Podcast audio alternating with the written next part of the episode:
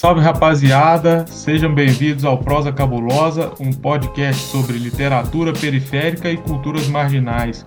O Prosa Cabulosa é resultado de uma correria feita por nós, Alisson e Rodrigo Amaro, também conhecidos respectivamente como Mohamed e Rodrigueira.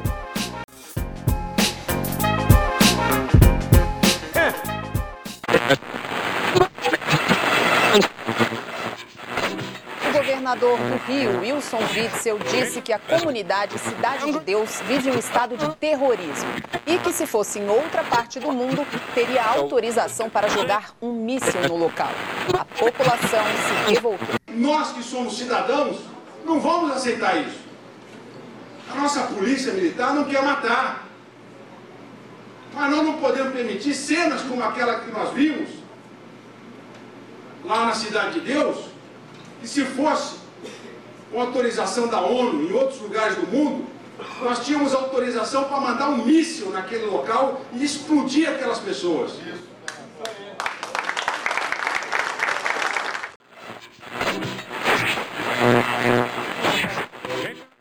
O episódio de hoje, então, é de número 4, intitulado A Cidade de Deus, de Paulo Lins, debatendo favela, literatura e cinema vamos conversar sobre a obra né, desse carioca, nascido, na, nascido e criado na Cidade de Deus, Paulo Lins, né, que, nos, que nos presenteou com essa obra é, incrível. Posteriormente, teve né, o longa-metragem que igualmente fez bastante sucesso, inclusive gerando uma, uma retroalimentação né, entre li, literatura e cinema, né? O, o, livro e a produção cinematográfica e vice-versa a partir do, da, do filme, né? De Fernando Meirelles e Katia Lund. E vou passar a bola aqui pro, pro meu parceiro Mohamed, e, que vamos levar aí essa prosa cabulosa sobre esse esse clássico aí da literatura brasileira contemporânea. Salve todos, salve todas. Bom dia, boa tarde, boa noite, boa madrugada. É um prazer inenarrável estar contigo, Rodrigueira. Haja correria para a gente conseguir sentar e trocar dois dedos de prosa, né? Oh, mas diante dessas adversidades, seguimos na machinha e o, esta obra que para nós mais do que bem-vinda, né? A obra da nossa Trindade da Favela, né? Já tivemos uma breve prosa aí com Carolina de Jesus e agora prosseguiremos com Paulo Lins, que também no, muitos nos agradou, né? Trouxe um, gratas surpresas à leitura da sua obra, né? Como você bem disse, né, uma coisa aí que tanto de você como minha, e eu acredito de grande parte dos leitores que chegaram a essa obra e dos que vão chegar hoje também, provavelmente, dos que se interessarem, é um trunfo muito importante que a obra cinematográfica trouxe, né? O, o, filme, o, o filme lançado por Fernando Meirelles e Katia Lund, né, dirigido pelos dois, foi muito importante, né? Eu, eu, por exemplo, tanto a Carolina de Jesus como o autor, o autor do nosso próximo episódio, eu já conhecia eles pelas obras literárias. O Paulo Lins, não. O Paulo Lins, eu confesso que o meu conhecimento e o acesso que eu tive a ele deve-se muito ao filme. Além disso, também, é, de início aqui de largada, eu quero ressaltar que eu e o Dom Rodrigueira não vamos ser o Rubens Evaldo Filho nesse corre nosso aqui. Não seremos nenhum crítico cinematográfico. Né? Em, em, determinados momentos faremos né, as travessias obra literária e obra cinematográfica, né, fazendo as suas ressalvas, mas já partimos do pressuposto que não tem um melhor que o outro. Cada um tem a sua originalidade e como nós estamos indo pelo, pelos caminhos literários, vamos focar né, no autor e nessa obra de tamanha imponência. Dom Rodrigueira já trouxe logo de cara aqui para vocês, né, um breve contexto assim, né? Essa o Paulo Lins, né? Essa, assim como o, a Carolina Maria de Jesus e o nosso próximo autor, essa é uma literatura, digamos assim, uma literatura nativa, né? O, a trama literária os seus autores viveram o ambiente dessa trama literária. Né? Não é uma autobiografia, essa aqui, não é um diário, mas a trama da favela, a trama do, do o território literário, que é também um território social, foi, foi da onde o Paulo Lins saiu. Né? O Paulo Lins, é, até bem pouco tempo, era um morador de Cidade de Deus. Na época que ele lançou essa obra, em 1997, ele também era morador. Na época que o filme foi lançado, ele também morava. Então, nesse caminho, né, nesse esse, essa experiência, essa vivência histórica, acreditamos eu e o nosso sagaz Dom Rodriguera que ela é um marco assim decisivo para o tipo de escrita, para a trama e para toda para todo, vamos dizer assim, para toda carga de energia né, de energia afetiva, de energia histórica, social, que essa obra tem, né?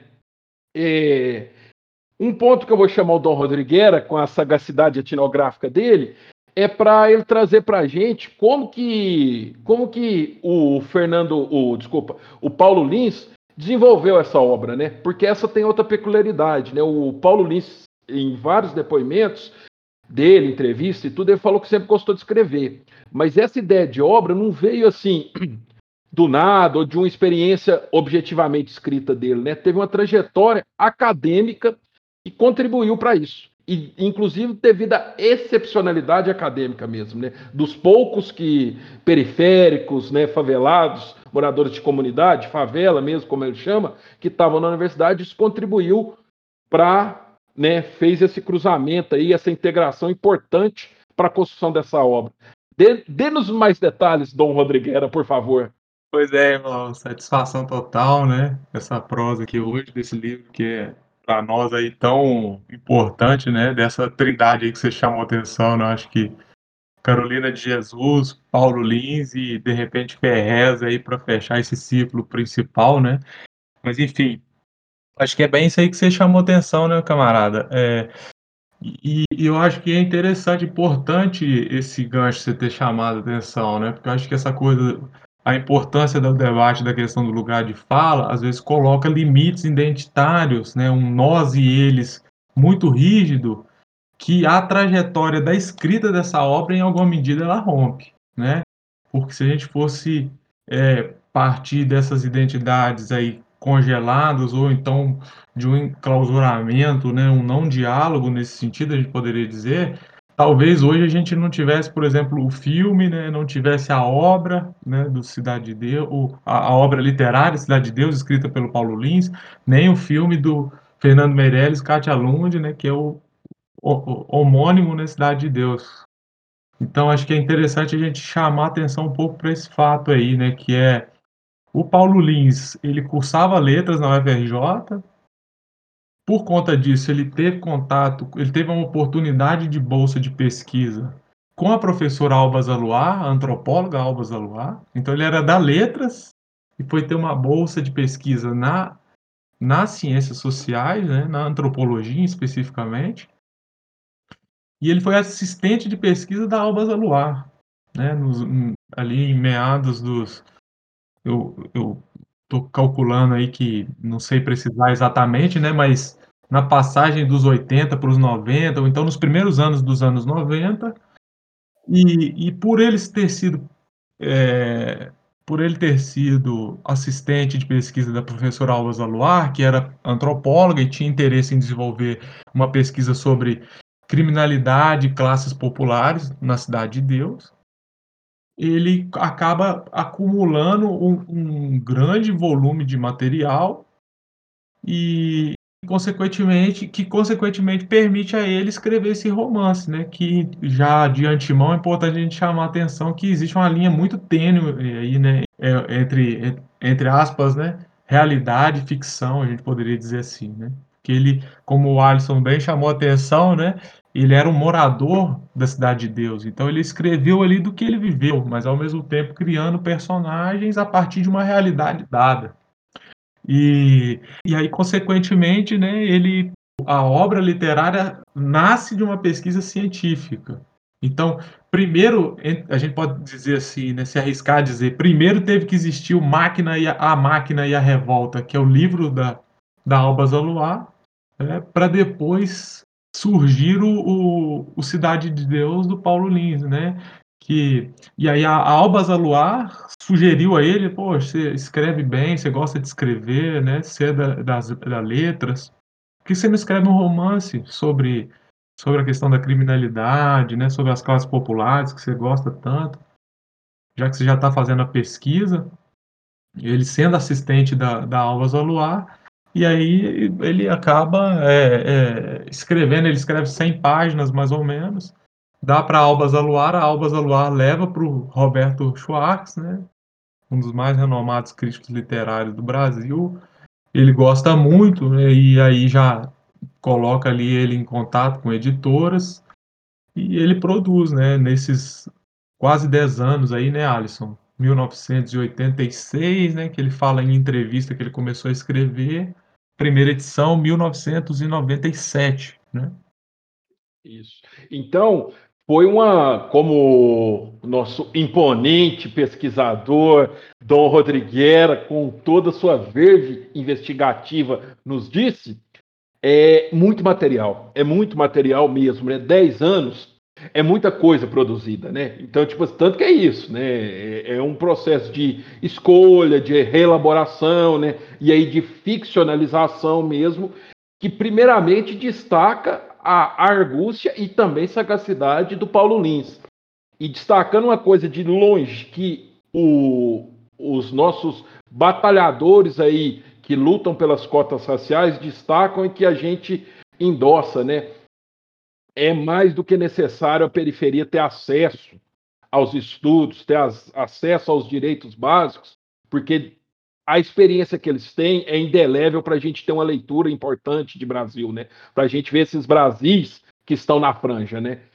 Essa, o, a capacidade literária do Paulo Lins não cabe ser questionada, mas às vezes as dificuldades para ele produzir um Cidade de Deus seriam muito maiores se ele não tivesse por, pelo corre dele, entrado numa faculdade, na, na faculdade, né? E aí a gente vem com esse debate, né, prévio aí, quantos Paulo Lins, quantas Carolinas, né, não conseguem produzir ou se expressar por esses vários cerceamentos que a gente tem, né? Quantos ferrés, como o Dom Rodrigues soltou o nosso spoiler, né? Até então não era para ser identificado o nosso terceiro autor, né? Quando, né? Quantos é muita correria dessas pessoas, mas como eles, muitos, muitos moradores de periferia ou dessas, desses outros Brasis, ficam restritos sua expressão, ficam restritos a acesso a direitos e não conseguem né, ter a repercussão devida. Pois bem, né, partindo disso, então, aqui um ponto importantíssimo a se destacar né, é como o Paulo Lins então vai começar a construir a sua obra. Né? ele, ele vai cunhar um, um termo, né, um conceito muito interessante, que é o de neofavela. Né? Ele vai falar que, ele vai destacar que essa obra literária, e aí, por exemplo, ela tem um, uma leitura sociológica mesmo, essa literatura que ele propõe, diferente da Carolina. É, essa favela que está constituindo agora, que é essa favela como o Dom Rodrigueira destacou muito bem, uma que está se formando, né, se consolidando no Rio de meados da década de 80 para frente, é uma favela diferenciada. Primeira diferenciação, é uma favela que tem muito mais forte o projeto de governo, o projeto público, né, de política pública, de higienização e distanciamento pelo, pelos conjuntos habitacionais. Então, até então, né, o projeto Cidade de Deus foi um dos primeiros, né, nesse rio aí, né, neoliberal, né, desse contexto neoliberal, né, de redemocratização, fim de ditadura, né, de projetar um novo ambiente aonde essa periferia não fique acoplada à cidade do Rio de Janeiro, né? O Paulo Lins destaca muito bem que o Rio, por exemplo, diferentemente de São Paulo e até de outras capitais aí, eu conheço poucas, é aquela, né? Você anda, você tem um bairro de luxo e acoplado está a periferia. Você não tem como descolar ela, né? Essa desigualdade lá, ela tem a marca territorial assim tênue, né? No fio da navalha. Então foi, foi criado um projeto, né? De, de, de, de conjuntos habitacionais, né? De, de entre aspas aí nova urbanização, aonde você distanciava ao máximo possível essa periferia da zona sul do Rio de Janeiro, né? Leblon, Ipanema, Copacabana, né? Então você precisava novas aspas aí, mudar uma paisagem e trazer ares mais turísticos para ela, né? Não, é, não seria de bom tom para esse governo, né? Esse governo higienista, repressor da época, que um turista por, andando por sua Copacabana, por Leblon, um dos metros mais caros do Brasil, se não o mais, tivesse no seu visual aí a periferia de fundo. A partir disso, então, houve um projeto massivo do governo para não só da redondeza dessas dessa região Zona Sul, mas de outras, para empurrar essa população mais humilde, essa população periférica, para esse novo formato de favela, essa neofavela, né, como o Paulo Lins faz a chave. E aí já vem vários ganchos interessantes. Primeiro, eu não sei como está nos dias atuais, né, mas as, pesqui as minhas modestas pesquisas que tiveram grande contribuição de Dom Rodrigues, o investigador, trouxe uma imagem de favela diferente a Cidade de Deus, por exemplo, ela era numa região plana. Não é essa ideia de morro, inicialmente, né, pessoal? Não é essa ideia de morro que a gente tem. Quem viu o filme aí pode ver que lá os conjuntinhos, o conjunto habitacional quando está se formando lá, no início lá do, do filme, né, da, e do início da formação de Cidade de Deus, era uma região distante, um descampado, mas plano, né? Para você distanciar essa população e também manter um, um, uma nova forma, um acesso diferenciado também, né? Essa população ia visitar o Rio de Janeiro somente para trabalhar. E a partir disso também, esse novo ambiente vai gerar uma nova cultura, uma nova forma das pessoas que lá se relacionam, né? As comunidades que estão lá chegando não são as comunidades que estavam e tinham os mesmos laços, né? Eram comunidades e regiões diferentes de, eram comunidades e pessoas de diferentes regiões do Rio de Janeiro, que vão chegar lá, criar uma nova cultura, criar novos laços sociais, novos ritos.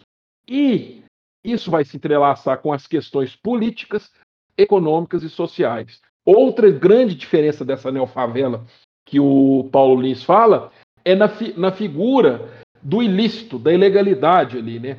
A favela da Carolina de Jesus, por exemplo, é uma favela do samba, dos, dos sambas do Bezerra da Silva, do malandro, do esperto, do que queria fazer a boa. O que, que era fazer a boa? Rumar seu dinheiro, rumar sua casinha, ter uma vida ali para garantir pra, com a patroa e com os filhos e pronto. Não tinha tanto o peso do tráfico e do, do, do tráfico como uma empresa comercial altamente lucrativa, né?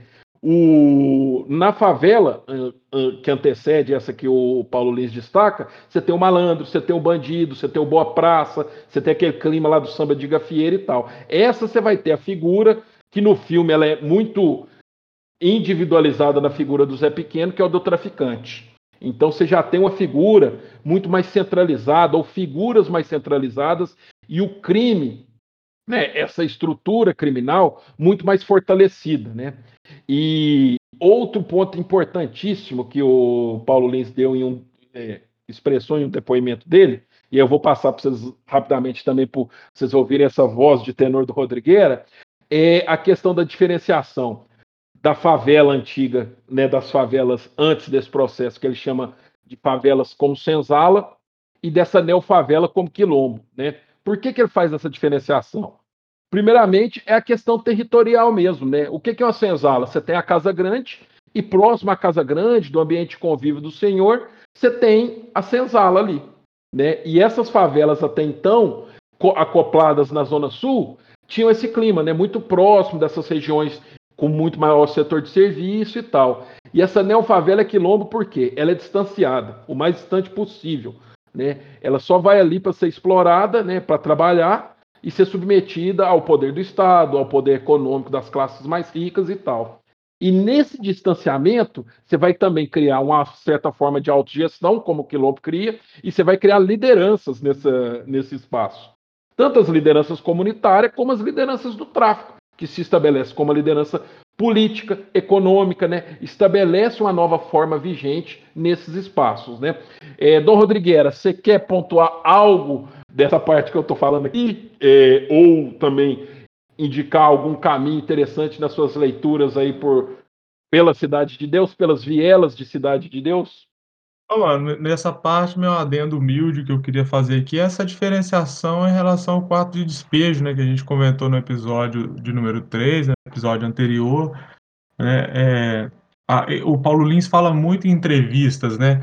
É importante salientar, né, para a rapaziada que está ouvindo a gente, né, que toda essa reflexão sobre neofavela e neofavela, né, que a gente está trazendo aqui, são elementos adicionais de entrevistas, né, isso não está dito na obra, né, mas essas questões, acho que elas são interessantes para a gente dar uma diferenciada em relação à autora importantíssima do episódio passado, a Carolina de Jesus, né, que o, o Paulo Lins, ele traz aí... É, é, ele fala isso em entrevista abertamente, né, que a, ele tinha uma proposta so, social, né, socioeconômica e com essa obra, né, nesse sentido de, de que ele tinha uma expectativa, né, que esse livro fosse trouxesse um debate na sociedade, né, nas autoridades públicas, que o livro fosse autor, é, adotado pelas escolas, né, de modo que a violência fosse vista, a violência, a criminalidade fosse vista de uma forma mais científica, né, de uma forma mais acurada. Ele fala isso abertamente em entrevistas. Mas eu acho que o que eu queria adicionar nesse ponto específico, Mohamed, é essa coisa que ele fala também, né, que tentaram fazer o que fizeram em São Paulo. Em São Paulo eles conseguiram mais, né, descentralizar a periferia, né, tirar os pobres das zonas nobres da cidade, né? Eu, eu, falando do Rio de Janeiro especificamente, então, né, quiseram tentar tirar os pobres, é, as camadas populares da Zona Sul, né, despovoar o, os morros, né, Cantagalo, Chapéu Mangueira, enfim, todos aqueles morros ali que tem na Vidigal, Rocinha, etc., né, mas não conseguiram. Enfim, acabaram aí, né, é, é logrando esse êxito parcialmente, né? O êxito, o êxito que eu digo no sentido da gentrificação, infelizmente, né? A gente fala o êxito de forma irônica, obviamente. Então, e, e não, mas não conseguiram, né? Mas criaram outras, outras formas de, de a gente poderia falar de guetificação, né? Que é, no caso, a Cidade de Deus, bem trabalhada no livro, né? De uma forma bem legal, a gente pode observar também no, no próprio na própria produção cinematográfica do Fernando Meirelles, né? Outro ponto específico é a questão da. Acho que você foi bastante feliz, Mohamed, de fazer uma diferenciação entre a, a criminalidade que é, em alguns momentos, descrita, aparece lá no quarto de despejo, né? Com isso aqui que o Paulo Lins está descrevendo no livro, né? Sobretudo na, a partir da parte 2 do livro para frente, né? Na parte 1 um do livro, ainda está ali bem naquela criminalidade meio romântica, a gente poderia dizer, né? Os caras que querem meter o assalto, que é o que eles chamam de meter a boa, né? É que é o cara que quer simplesmente meter um assalto, né? meter uma fita para ganhar uma grana, pegar a mina dele lá e dar um rolê e tal, né? e curtir a vida, né? Não. E, e, com a Cidade de Deus ali já nos anos 70, anos 80, e com a, a questão do tráfico, a cocaína, já tem uma mudança completamente, né? né quadro aí da favela, né? A organização da favela vai passar a ser gerida via crime organizado, né? o que vai mudar completamente a ascensão do Comando Vermelho, né? Enfim, que não, não, é, não aparece na obra, né? um elemento adicional que eu estou trazendo aqui na minha fala. E prosseguindo, então, aí é um ponto, né? É, a obra do, do Paulo Lins é isso, ela reflete, ela ref, eu sempre a gente tem que tomar cuidado, né, por causa disso, mas ela se embasa num momento histórico. E esse momento histórico integra definitivamente, né? Que, como eu falei, o que, que é o Brasil que a gente está vivendo nessa época? É aquele Brasil que está saindo da ditadura, está vindo o governo Sarney, está vindo o governo Fernando Henrique, aí aquela bagunça, galera com inflação, dificuldade de acesso à comida, né? Periferia vivendo os, os dramas épicos e estruturais de uma periferia, né? E diante disso, você está tendo né, um, um processo de aumento da desigualdade muito mais agressivo, de concentração de renda. Né? Um processo uma sociedade espetacularizada, que quer cada vez mais ostentar o seu poder. Não é um poder mais recluso ou contido no sentido das finanças. É casa, é corrente, é carro, é roupa, e isso vai reverberar em todos os setores sociais, inclusive na favela. Né? As drogas vão adquirir um novo porte. Né? O consumo não é mais um consumo de pequena escala, é de larguíssima escala. Né? Começam a frequentar o morro agora a playboyzada, que naquela época eram chamados de cocotas. Né? A chegada dos cocotas ao morro é, essa, as, eu, as gírias são sensacionais, assim, né? Que eu vou só terminar o cocota e a gente volta noutra coisa que é o Rodriguera que me deu essa, esse start. Então, esse crime agora, ele vai ter um mercado consumidor altamente lucrativo. Ele não vai se preocupar só com samba de gafia. Esse crime ele quer enriquecer, né? Ele quer fazer, o, ele não quer fazer a boa, né? Ele quer fazer o corre e juntar o máximo de grana possível, ostentar o poder. Ele quer dominar o morro. Ele quer dominar ali tudo, né? Então agora você tem atrelado uma questão política, cultural e econômica, né? E aí da gíria, vou trazer o Rodrigues aqui de novo um ponto importantíssimo, assim, e aí é uma diferença mesmo. Eu não estou querendo nem pôr critério qualitativo aqui, né? Quem viu o filme, acho que até por uma questão da narrativa cinematográfica, você tem seus pro protagonistas, protagonistas, que, pelo menos na minha leitura, é Buscapé e Zé Pequeno, inclusive para fazer um contraste de, de valores dentro da favela e meio que você individualizar isso. A obra é uma obra da oralidade. O que, que eu estou falando disso, a obra literária? A voz é coletiva, é muita gente falando, né? É muita gente. Não dá para lembrar, nem os.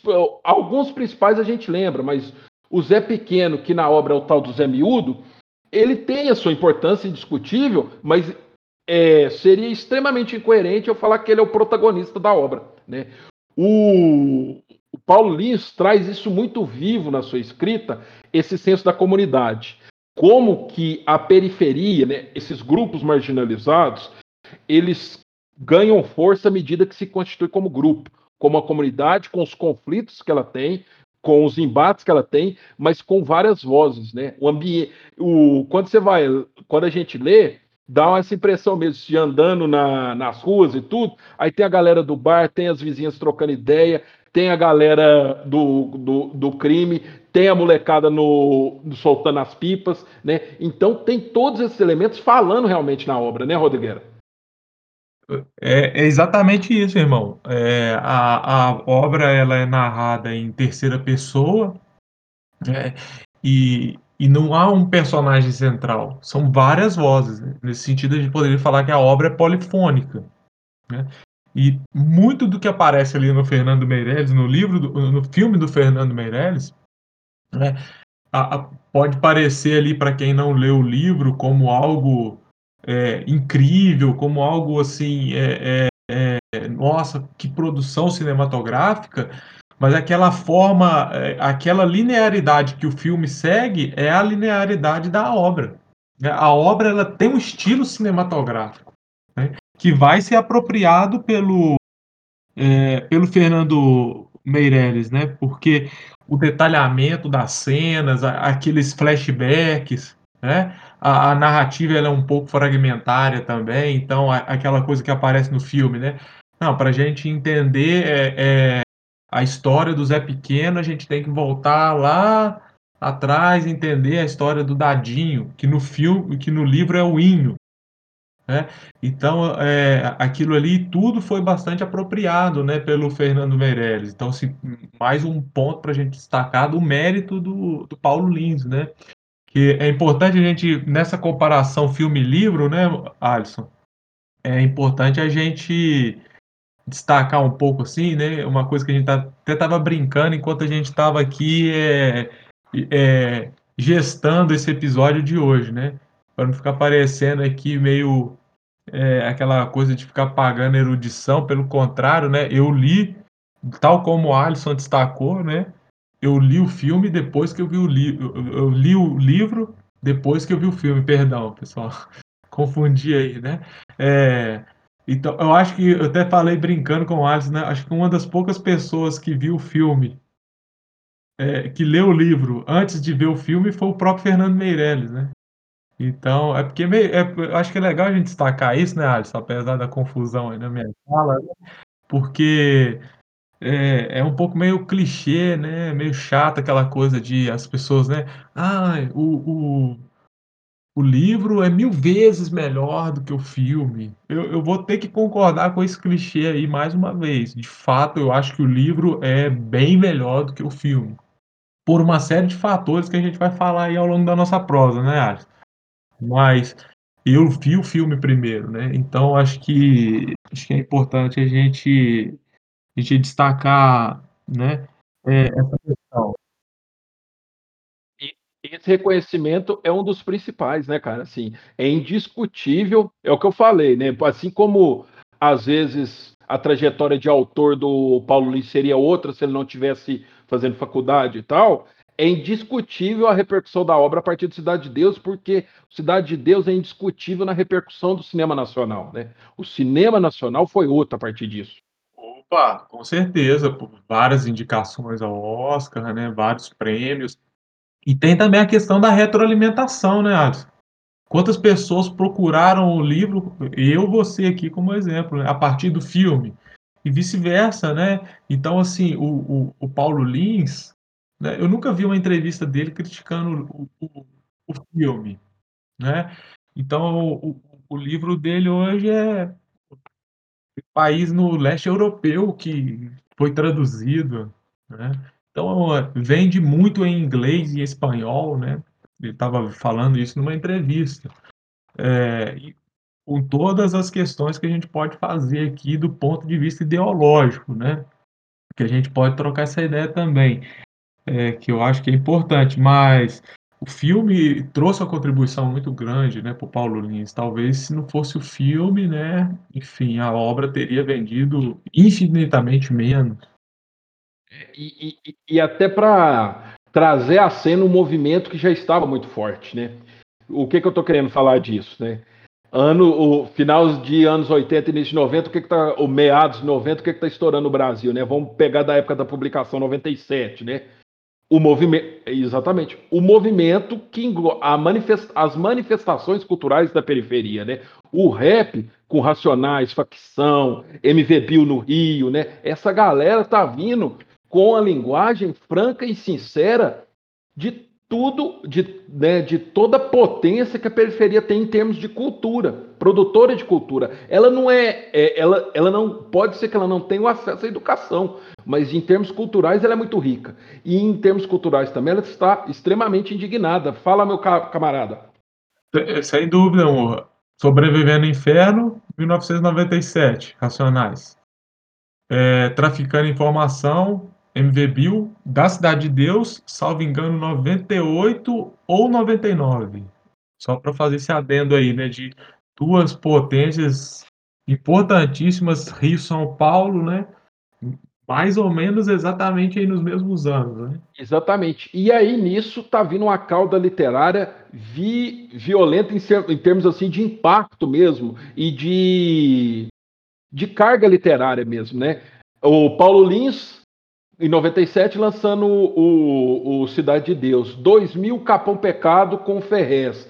O Sérgio Vaz com os, os saraus literários, eu não sei se esse é o, o plural mesmo, por to, pela periferia de São Paulo correndo frouxo. Alessandro Buzo, né, com, com, com, a, com a sua convicção suburbana, né? Então, o, essa repercussão e reverberação do Paulo Lins traz junto isso, né? Ele não está isolado, né? Essa cultura periférica, ela é muito forte. E agora ela está chegando à cena e está procurando, com seus, aí sim, com seus próprios méritos, falar com, com esse povo, né? Buscar essa autonomia. E, aí, e, e sempre reconhecendo isso, né? o, o Sobrevivendo ao Inferno, que você citou, Traficando Informação, o Capão Pecado, que em breve teremos acesso aí. Hã? 1999. Ele é 99? Então, correção, não é 2099. O Capão Pecado. E essa galera é o quê? Vozes coletivas, né? Não, são, não é um autor, não é um protagonista. Sempre tem a comunidade. A, ela, a, a periferia existe, resiste persiste pela comunidade, sabe? Ela é explorada, ela tem seus conflitos, mas a voz sempre é coletiva, né? Ele sempre é aquilo, né? Sempre traz a família nas letras de rap sempre está muito junto, né? Cola banca e tal. É sempre e também isso reverbera na escrita, né? O Paulo Lins, aí retomando esse delay que a gente teve, né? A obra liter, a obra cinematográfica foi importantíssima. Mesmo sendo lá em 2002, ao trazer, né, para a cena e aí, né, nas principais para trazer para as principais redes de TV, trazer nas principais mídias impressas, aí a galera vai começar. A Global Editora vai publicar uma série é, Autores Periféricos ou Cultura Periférica, algo assim. Que aí vai trazer essa galera toda. Sacolinha, Alessandro Buzo, Ferrez, Paulo Lins, vai publicar uma galera dessas periferias aí. A Caros Amigos com Ferrez vai também se fortalecer. Então, vai chegar em cena uma cultura periférica sendo produzida e divulgada por essa galera. Então, essa, isso é um mérito muito forte. E a, o lançamento do, do filme, ele trouxe, ele trouxe um, um novo olhar para isso, pelo menos, né? Assim, não tem como falar que, tipo assim, e ficar só nesse né, nessa polarização de menosprezar essa obra cinematográfica. Ela teve, teve esse, esse mérito, por exemplo, já é importantíssimo por si só. Né? As outros elementos que, que desconstrói, né, vamos dizer assim, tem essa diferença, né? Como a gente está falando. Não tem um protagonista na, na, obra, na obra literária, né? Ali são as pessoas, né, com todo com toda essa ambiguidade em termos de né, de valores bons ou ruins, né? E tem o principal nisso tudo, a, a distância e a ausência do Estado e a corrupção do Estado, né? Porque tão presente nessa voz coletiva é, é o Estado higienista e o Estado que, quando chega na periferia, qual que é o principal, qual que é a principal instituição que chega na periferia, meu do, do amigo Rodrigueira? Polícia, né? E, e como é que é essa polícia lá? Violentíssima. No livro, é, é, essa questão da polícia é muito mais presente, né? Aparece lá no filme de umas formas assim, eu, eu acho de uma forma bem residual, a meu ver, né? Que eu acho que o livro ele tem um salto qualitativo é, muito maior, né? A complexidade é muito maior porque o protagonista do livro diferente do filme, né, que tem aquela infantilização, de certo modo, ali a partir da narrativa, porque o filme é narrado a partir dos olhos do Buscapé da, e da lente fotográfica do, do, adolescente que quer ser fotógrafo e perder a virgindade. Né? No, fi, no livro, a, a protagonista é a própria Cidade de Deus. Então, acho que eu estou falando isso, Alisson, para ir para somar né, no que você estava chamando a atenção da questão da comunidade, da voz coletiva. Né? É, no filme, eu acho que o único momento que aparece isso é naquele início ali, a construção do bairro. Né? Mas logo, o tempo todo, ela é, é, essa questão mais complexa, essa coletividade, né? a, a, a corrupção da polícia, o, o, presídio de Ilha Grande, que é muito presente no livro, sobretudo na parte 2 e 3, né? as ligações periferia e comando da criminalidade via a gestão interna das próprias celas, né? É, isso está muito presente ali no livro, não aparece no filme, que é um elemento a menos, né? É, o do só um adendo aí também complementando o Rodrigueira, né? A Ilha Grande ali, ela vai ser fundamental. Presídio da Ilha Grande. Isso. Esse presídio ele vai ser fundamental para quê? Para estruturar comercialmente de larga escala o crime. Com esses contatos, né? Com essa, uh, é, essa rede né, de comunicação, Ilha Grande e favelas, mas aí no caso Cidade de Deus, você vai dessa estrutura de larga escala. Você vai transformar isso num comércio locativo e aí mudar toda essa organização da comunidade, né? Pode prosseguir aí, Dom, Dom Rodrigo. Era isso mesmo, minha fala nesse ponto tinha praticamente terminado, mano, é, é, que como que no livro essa questão é muito mais complexa, né? A questão da criminalidade, existem outros personagens, né? Que ali acaba sendo muito diluído no filme. Eu acho que do ponto de vista ideológico, do ponto de vista cinematográfico, estético, a, a, a, a, representação dos personagens, né, cara, é incrível, né, cara? É, é, tem cenas, eu estava revendo alguns trechos, né, dos dias anteriores a hoje, é, é incrível, né, cara, a, a participação dos personagens, né, do Leandro Firmino, né, de todos, todos e todas ali, né. Agora, do ponto de vista ideológico, é muito sofrível. Acho que, a, do ponto de vista da, da, melhor dizendo, da adaptação da proposta do Paulo Lins para as lentes cinematográficas, eu acho muito passível de crítica, né? Porque você reduz uma problemática muito complexa a, ao, ao, a, a gana, a ânsia por uma profissão de um jovem adolescente que, além de querer ser fotógrafo, quer perder a virgindade. Ou seja, a infantilização de uma problemática complexa que atravessa o Brasil como um todo, né? que é a questão da criminalidade, o, o, o não acesso à educação, a, a, os problemas socioeconômicos e, e, e políticos, é, falta de saneamento, todas as questões que são acometidos, né, os favelados e faveladas Brasil afora, né, do ponto de vista ali de um problema a, reduzido ao ponto de vista individual adolescente, né? Então, um pouco isso, porque o filme, se fosse é, levar a problemática, a questão ideológica que está por detrás ali do livro mais a sério, seria, né, aqui no, essa análise não é minha, do, do professor da UERJ, né, João César de Castro Rocha, né, crítico, historiador e crítico literário, se a gente fosse, se o Fernando Meirelles fosse narrar a partir dos olhos do Zé Miúdo, que no livro é o Zé Miúdo e não o Zé Pequeno, e aí, aí seria o ônibus 174, né? Essa narrativa a sociedade não quer ver. A sociedade quer ver a narrativa da violência, né? É aquela é, ali palatável, né? Para ser ingerida Brasil afora, mundo afora. Né? E para ser financiada como obra cinematográfica, dialogando com isso, né? Você tem essa infantilização, né? E do outro lado, quem que se opõe a isso?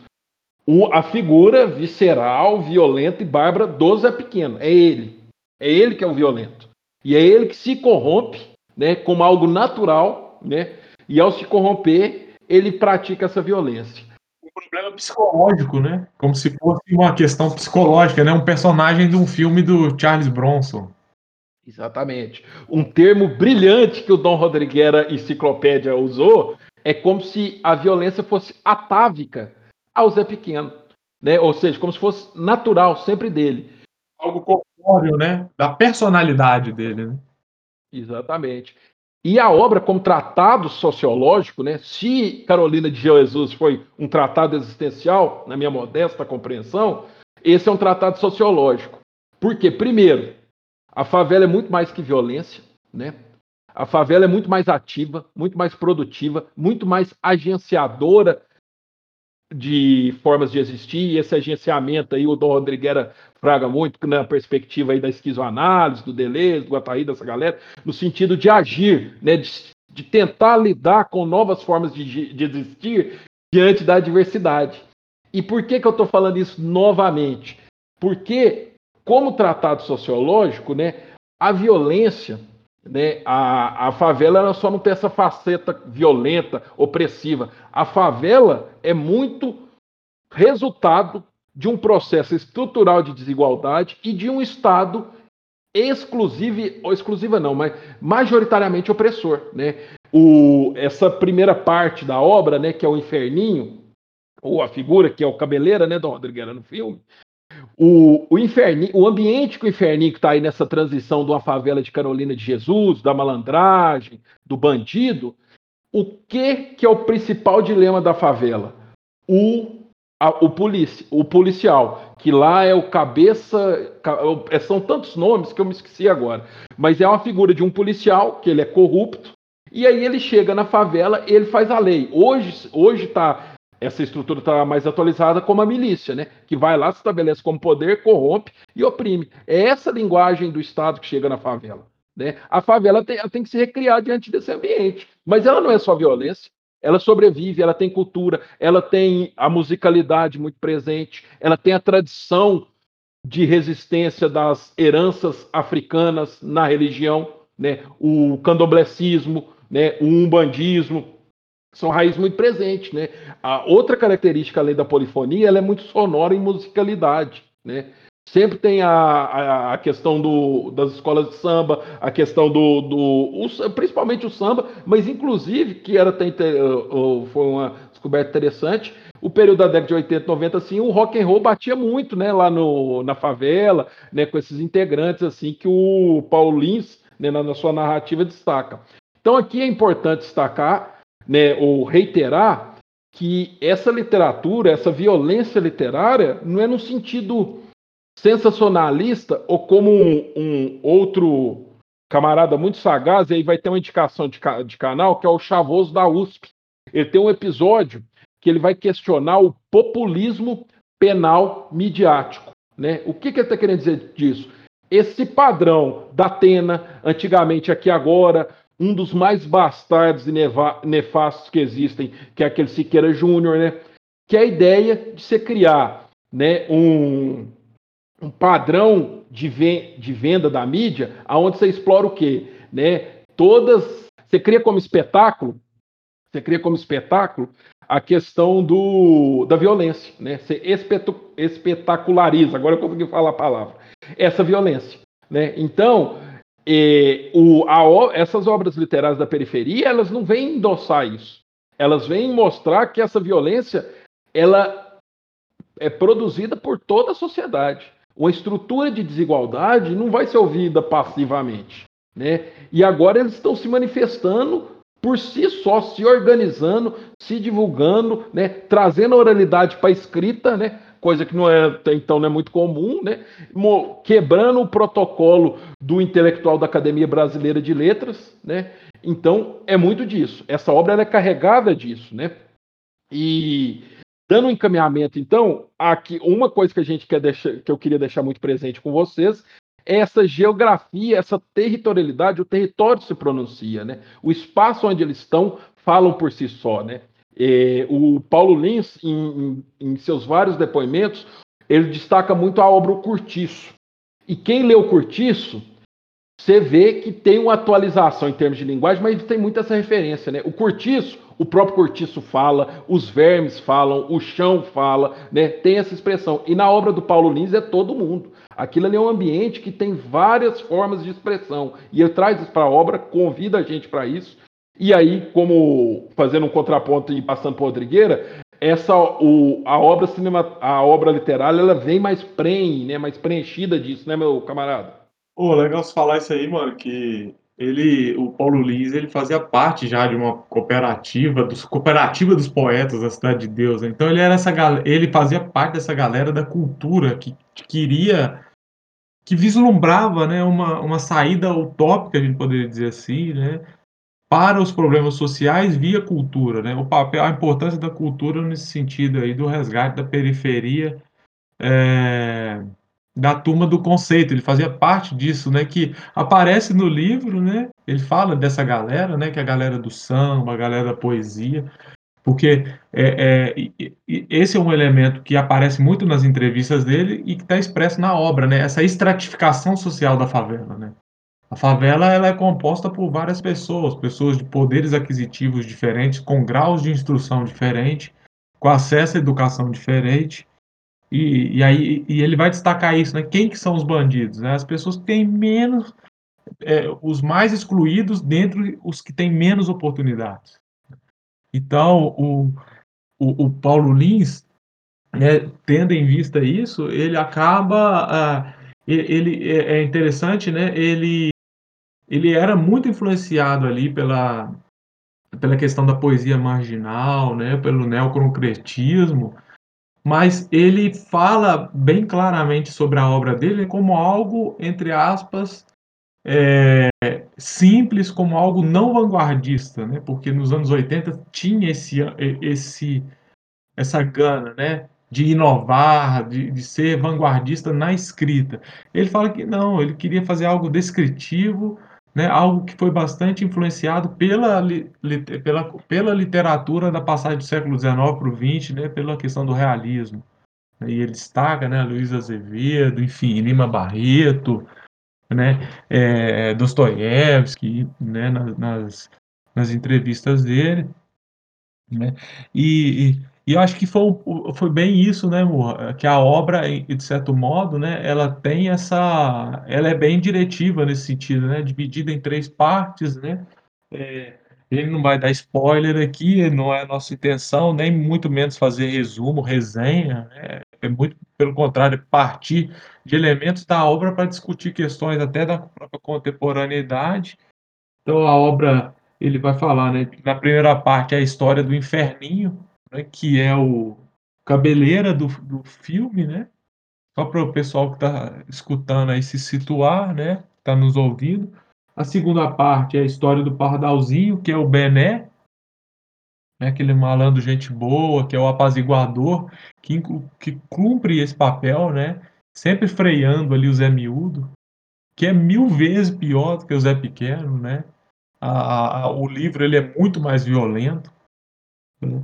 É, e a terceira parte é a história do Zé Miúdo, né? Que é o, o equivalente correspondente aí do Zé Pequeno no filme. E, e, cada parte, né, a parte 1, a parte 2, a parte 3, termina né, com a morte de cada um deles, né, ou seja, com o fim da geração de cada um desses personagens. E entender a, a trajetória dessas, desses três representantes dessas gerações né, no tempo é entender a própria transformação da Cidade de Deus, a própria transformação da criminalidade no Rio de Janeiro, né, dos anos 60, 70, 60, 70, 80, ali até na verdade, é, é 70, 80 e meados dos anos 90, na verdade, né? Como se fosse mais ou menos três, três representantes dessas décadas, né?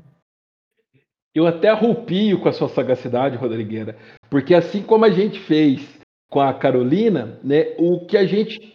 Fabuloso, velho. assim como... Mas é de arrepiar. Se a galera não arrepiou, vocês não perceberam com tanta sagacidade. Mas por que, que eu estou querendo falar isso? Porque assim como a Carolina, o grande dilema dessas obras é que elas virassem só clássicos, né? Assim no sentido de ser revisitado. Elas são elas são atualíssimas, né? Uma das uma entrevista do Paulo Lins, que eu acho que essa foi a que eu e Dom Rodriguera da sagacidade vimos, como vimos mais vezes, é a coisa que eu mais queria é não ter que falar mais da obra dele. Não porque ele não gosta, não porque ele acha que ela, já, que ela não tem a importância literária, mas é que como ela tinha esse caráter de, de abrir as feridas, de mostrar as chagas do Brasil, ele esperava que aquilo ali seria um suporte até de política pública, né? de se repensar esse país e de se indagar o que, que são o, os processos, por exemplo, de urbanização, de política habitacional, de acesso à educação, né? Isso que ele está falando ali, nossa, nesse horizonte nosso, né, não, não vamos aprofundar demais, está atualíssimo, né? Ele, por exemplo, um, um, das coisas que ele mais, nessa gente, um, um, dos temas que mais tem aí, né? As balas perdidas, né? Que na verdade são as balas teleguiadas, né? Ela tem endereço. Por que, que é só lá na favela? Por que, que de cada quatro, de 74, 7%, esse dado que eu estou trazendo para você, para vocês, é do Atlas da Violência de 2020. 74,7% das pessoas mortas o ano passado são de que cor? Negras. Que, que significa isso? De cada quatro pessoas mortas, três são negras. Vai me falar que uh, vai, vão continuar sustentando essa verborragia da bala perdida? A bala é teleguiada. Pandemia, Todos, o Dom Rodriguera falou aí num, nosso, num dos nossos primeiros episódios e também no da Carolina, né? A pandemia, a pandemia é igual para todos, né? Quem são estão sendo os, as, as maiores vítimas dessa pandemia, né?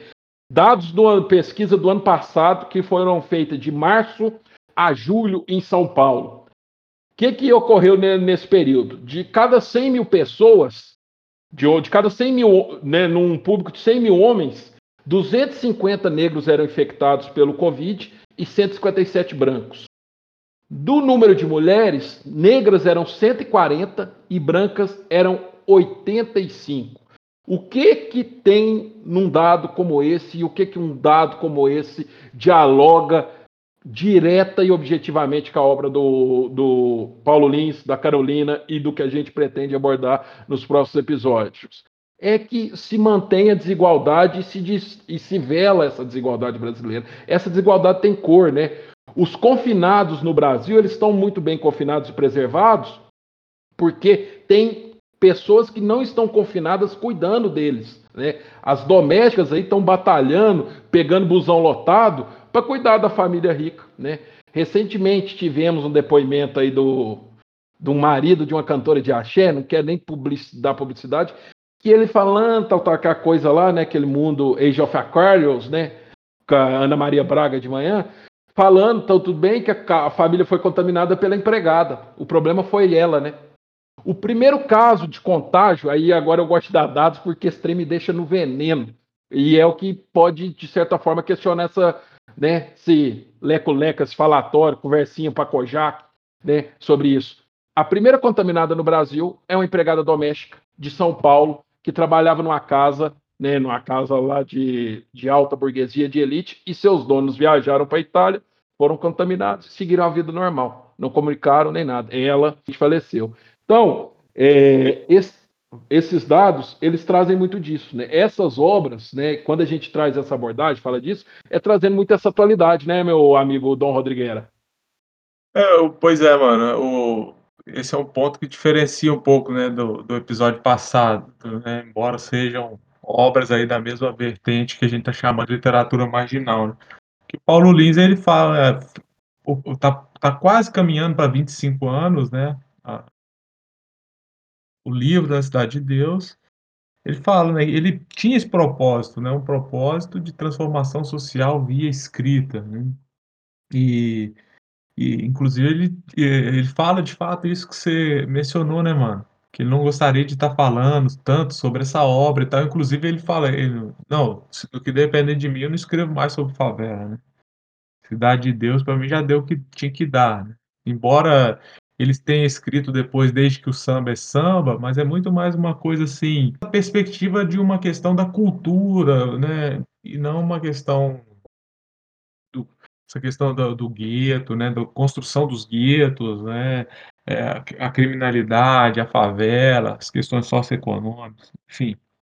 E hoje em dia ele está escrevendo outras coisas, inclusive livro infantil, roteiro de cinema, de coisas completamente diferentes, mas acho que é um pouco isso, né, a, a infelicidade que a gente tem aqui de falar da de quão é presente são os escritos do, do Paulo Lins, né? Então, acho que é um pouco nesse sentido, né? E aí, acho que eu gostaria de fazer uma leitura de um trecho bem curtinho aqui, mano, né? É... Abre aspas. Poesia, minha tia, ilumine as certezas dos homens e os tons de minhas palavras. É que arrisco a prosa, mesmo com balas atravessando os fonemas. É o verbo, aquele que é maior que o seu tamanho, que diz, faz e acontece. Aqui ele cambaleia baleado. Dito por bocas cendentes, nos conchavos, ele nasce no pensamento, desprende-se dos lábios, adquirindo alma nos ouvidos. E às vezes essa magia sonora não salta à boca, porque é engolida a seco. Massacrada no estômago com arroz e feijão, a quase palavra é defecada ao invés de falada falha a fala, fala a bala. Né? Um trechinho aí, bem do início do Cidade de Deus, que chega a arrepiar, né, mano? Falha a fala, fala a bala. Esse recurso aí de repetição do A, né, é um recurso literário, né, é, sagazmente utilizado pelo, pelo Paulo Lins, né, que é o, o tempo todo se refere às classes gramaticais dentro do texto, né? Por exemplo, após o assassinato do inferninho, a favela Cidade de Deus é, alcançou uma paz no superlativo. Aqui ele fala dos fonemas, né? então ele está o tempo todo trazendo essa riqueza, assim, esse conhecimento da língua, do, do, da língua culta, mas ao mesmo tempo trazendo o vocabulário local, né, a crueza ali da violência, da descrição das cenas, né? Então, é, acho que é legal, eu tô querendo, faço questão de mencionar isso, mano, porque para a gente fazer uma conexão com o debate da passado, né, que muito se criticava a Carolina de Jesus, né, ah, um diário, né, não é literatura, ela ao invés de escrever educação, escreve educação, né, e o Paulo Lins, né, acho que do Paulo Lins ninguém pode falar, né, nesse sentido, a meu ver, de nenhum dos dois se poderia falar, né, mas no caso do Paulo Lins aqui, ele desarma a, a crítica, né, acho que é um pouco essas questões, né. E aí, só então endossando e caminhando para os nossos finalmente, é, o difícil, né? O, o esmerado é o quê? Você trazer um, uma suposta destreza na escrita e deixá-lo mais popular e acessível possível, né? A citação do Rodrigueira, que está todo arrupiador hoje de nós, né? É isso. Tipo assim, o, o Paulo Lins está fazendo todo um traquejo com as questões gramaticais e linguísticas mas ele está dando uma visualidade para isso que é impressionante. Falha, eu, eu, eu, o jogo dele é tão complicado que eu esqueço, mas lá, ó, falha fala, fala a bala, né? Quer tempo mais atual do que as balas falantes que nós, e teleguiadas que temos nos dias atuais, né? Aonde a, a, a, o tema do genocídio da juventude negra ele é materializado diariamente, né? O dado que eu dei recente para vocês, de cada quatro pessoas mortas, três são negras, né? Quem que está falando aí? É a bala, né? E é a bala possivelmente governamental ou de uma sociedade estruturada na desigualdade, né?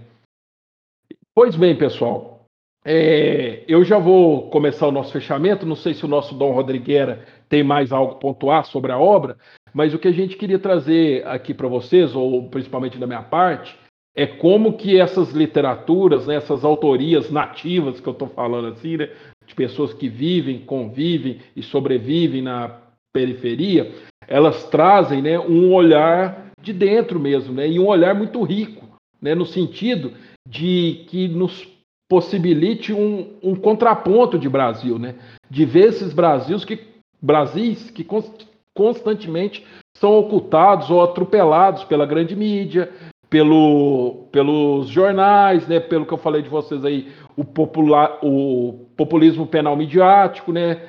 Então, essas obras elas trazem muito disso, são muito presentes, né? Eu já vou encaminhando para o meu salve final aqui e como sempre a gente costuma fazer, a gente vai fazer, costuma fazer indicação, né? A minha vai ser até uma literária, mas é uma bem contemporânea. E eu faço questão porque é uma é um autor que está estreando aí nas narrativas, né? E que está trazendo muito esse diálogo com os nossos tempos, né? Teoricamente seria chamado de um romance distópico, mas como a gente vive em tempos distópicos, né? Então esse romance ele está mais realista do que nunca, né? O romance chama O Vosso Reino de Wiley Alves Gomes. Vocês, ele é do selo da Jaguatirica e vocês também encontram ele no, na, na Amazon, principalmente em e-book e obra né, física, assim. No mais, da minha parte, eu agradeço por, estar, por nos ouvirem aí por todo esse tempo, por compartilharem, por terem paciência dessas esperas longas aí, né? Acaba que nosso ritmo não é o ritmo podcasteiro, mas é o, o ritmo do, under, do underground. Agradeço muito por esperarem, espero que ouçam, compartilhem, deem o retorno que vocês quiserem, falando temas, sugerindo, destacando o que, que vocês acharam positivo, ou o que, que às vezes está enfadonho, assim, ou cansativo, né? Salve Dom Bezerro, que deu algumas indicações importantes novamente, né? Agradeço a todos, seguimos em frente sempre. Passa a bola para o Dom Rodrigueira. Muito obrigado aí mesmo por nos ouvirem durante todo esse tempo. Então, mano, da minha parte aí, antes de seguir aí para as indicações, aí para as dicas, né? O policial é o que você se esqueceu lá, é o cabeça de nós todos. Engraçado demais, senão ele, né, a galera na, na comunidade zoava ele muito, querendo ele cabeçudão, né, meu? A molecada tirava muita com ele, né? Ficava escondido atrás do muro zoando ele, e aí ele atirava, atirava para matar, né? Quando a molecada brincava com ele, enfim. É, e essa coisa do quando falha a fala, fala a bala, né? É uma. É, acho que foi proposital aí do, do Paulo Lins, né? Esse recurso ele se chama assonância, né? essa repetição da vogal A aí É, mas enfim, a dica que eu queria dar aqui, mano, para todos e todas, né? É um, um, documentário que eu assisti agora recentemente, porque muito se fala do Cidade de Deus 10 anos depois, né? Que mostra, inclusive, como que muitos atores ali estão passando por problemas psicológicos, econômicos, sociais, de saúde, dos mais drásticos que a gente poderia descrever aqui, né? Enfim, mas poucas pessoas aí assistem, né? Ou assistiram, né? Porque eu digo isso assim, né? No sentido de que, pelo menos eu nunca tinha ouvido falar, né? A gente não vê repercussão. Você não vai ver no Netflix, por exemplo, né? Ou no Canal Brasil, a, a, as oficinas né, de, de formação dos atores. Poxa, acho, achei bem legal, assisti mais de uma vez, inclusive, muito legal. É só dar uma digitada lá no YouTube, né? Documentário Cidade de Deus, Oficina de Atores. Documentário Cidade de Deus, Oficina de Atores. É incrível, cara, é incrível. A formação do Leandro Firmino e dos outros atores, né? É, acho que é um pouco essa essa dica que eu gostaria de dar, tu, Morra. E agradecer aí, né, o pessoal que nos deu prazer aí da, da audição desse episódio e, e, e dizer aí que a gente está aberto aí a críticas, né, a, a, a, uma construção coletiva, né, via nossas redes sociais, né, sobretudo o e-mail, né, e o, e, e, a, e o Instagram, né?